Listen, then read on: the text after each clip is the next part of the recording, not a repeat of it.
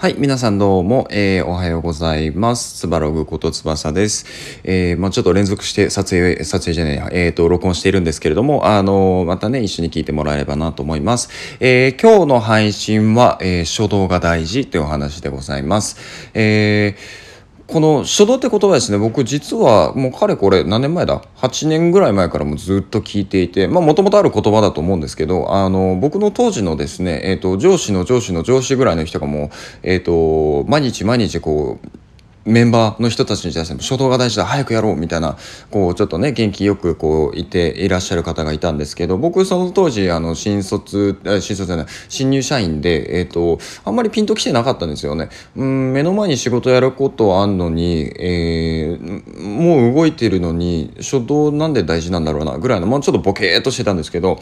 あのー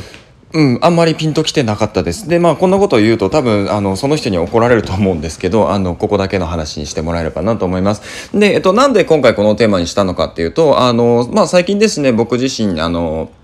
こういうふうに音声メディアで配信をしたりとか、あとまあブログ、SNS でも積極的に、えっ、ー、と、初動を起こして、えっ、ー、と、活動しているっていうのもあるんですけど、まあその他にもね、こうまあ仕事で、まあやっぱりちょっと経験年数経ってきたので、ある程度まあスピード感大事だなっていうふうに、えっ、ー、と、考えながら毎日仕事をしてるんですね。で、えっ、と、そんな中で、えっ、と、やっぱり、えっ、と、初動が早い仕事っていうのは、成果も見えやすい、成果というかまあ結果が見えやすい。で、結果が見えるとあの分析ができるで次に、えーと、反映できるっていうなんだろうなこの PDCA のサイクルを回しやすいんですね。なので、えっ、と、まあ、8年経った、まあ、8年とか、まあ、5年ぐらいですね、5年ぐらい経ったこのタイミングで、えっ、と、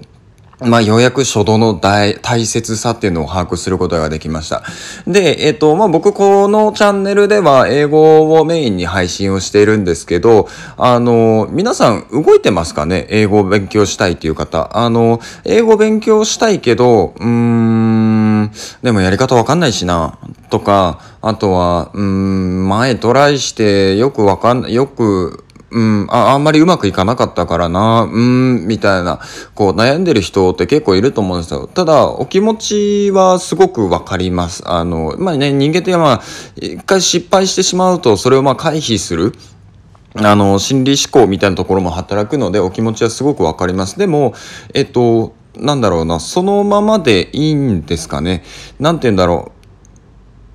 今の、えー、状況を考えると、例えばもう企業っていうか、まあ、会社自体も、まあ、コロナの影響でちょっと営業じゃなかった売り上げが、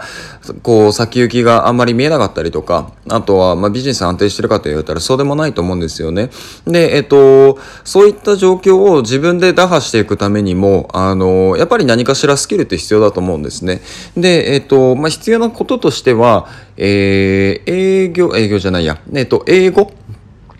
を学びたいっていう、えっ、ー、と、認識があるってことはすごく大切なことだと思うんですよ。認識あります。で、えっ、ー、と、次にやらなきゃいけないことっていうのは行動を起こすことだと思うんですよね。で、人間って基本的に、えっ、ー、と、自分が快適なことに対してはあまり変化を起こしたがらないので、えっ、ー、と、もしね、今後、あの、英語のスキルを伸ばしていきたいっていうのであれば、あの、今動くべきだと思います。あの、なんだろうな、まあ、ちょっと厳しめな言い方になってしまうかもしれないんですけど、行動しないとやっぱり結果は出ないので、で、まあもし行動するのであれば、あの、やっぱり早いに越したことはないと思います。あの、後になればなるほど、あの時間が限られてくるというかあの選択肢がどんどん狭まってくると思うのであのこのね配信を聞いてくださっている方